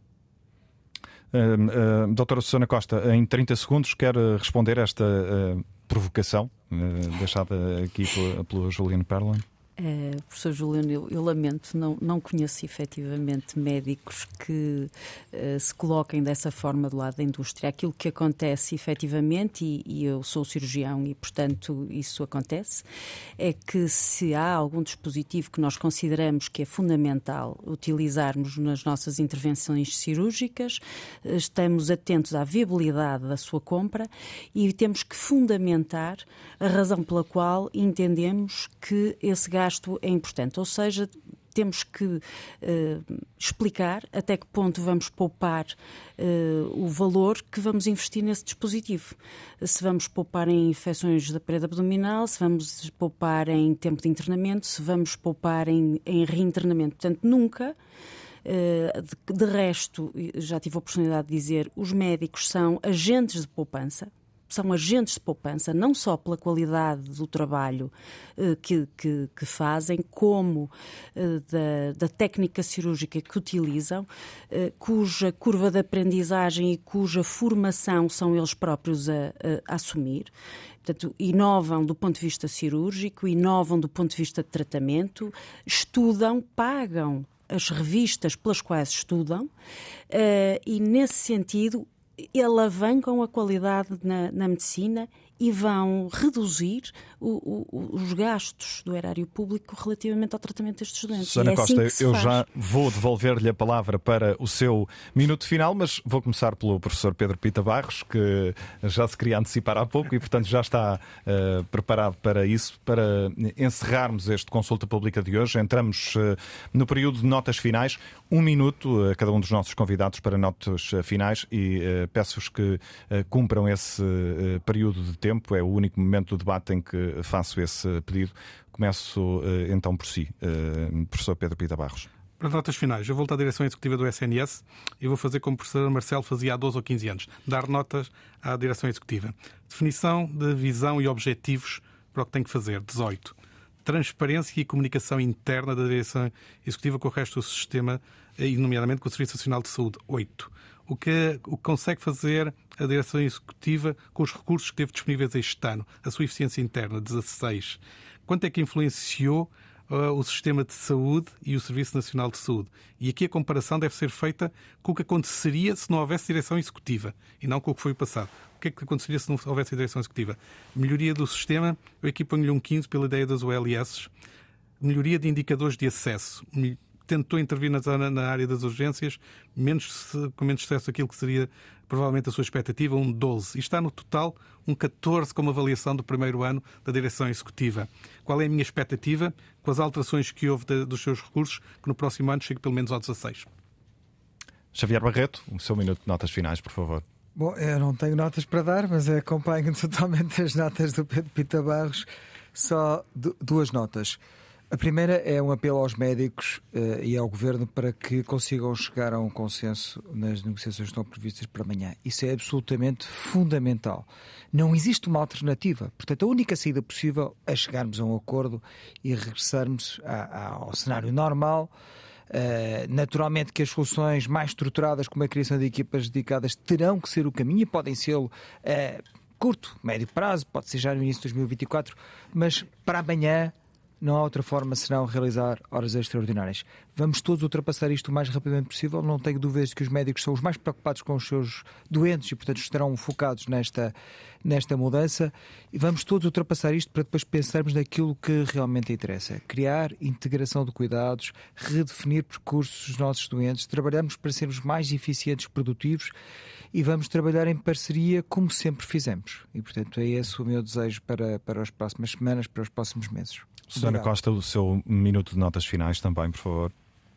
Uh, só uh, chamar a atenção que os médicos uh, precisaram deste, deste grito para, para que todos nos debrucemos enquanto cidadãos sobre aquilo que queremos e sobre qual é a importância do, do, do Serviço Nacional de Saúde na, na nossa vida e no nosso bem-estar. E parece-nos que é absolutamente determinante e é uma das prioridades de todos os cidadãos. E aquilo que nós queremos é tratar bem e continuar com a qualidade do Serviço Nacional de Saúde. E para isso todos temos que colaborar. Julian Perlon, o seu minuto de notas finais também. Sim, só dizer, uh, uh, voltar à questão que, que, que, a Susana colocou quando diz os médicos. Uh, eu não vejo, fala-se muito da classe médica, eu vejo médicos médicos muito diferentes, com atitudes, comportamentos, preferências, eh, necessidades muito diferentes umas das outras. Portanto, eu tenho dificuldade em, em falar de os médicos como um todo, como se fosse uma classe completamente uniforme, homogénea. Isso, isso não existe. E, e, eu penso que enquanto não compreendermos que os médicos são, são pessoas muito diferentes, eh, que fazem face a, a necessidades muito diferentes e a utentes que também são muito diferentes, uh, vamos ter muita dificuldade em avançar. E, portanto, eu espero também que a, que a direção executiva tenha sensibilidade, essa sensibilidade para uh, uh, que os problemas, para, para, para a questão dos problemas serem locais e que os, os profissionais de saúde também estão inseridos nos meios uh, em meios muito diferentes e que é preciso uma resposta adequada a cada situação. Foram de uma eficácia irrepreensível na gestão do uh, vosso minuto de notas finais. Uh, Agradeço-vos uma vez mais a disponibilidade para estarem presentes neste debate em direto na Antena 1. Xavier Barreto, presidente da Associação dos Administradores Hospitalares, também os professores Pedro Pita Barros e Julian Perlman e a médica Susana Costa. Obrigado a todos. Assim termina o Consulta Pública de hoje. Voltamos na próxima quarta-feira.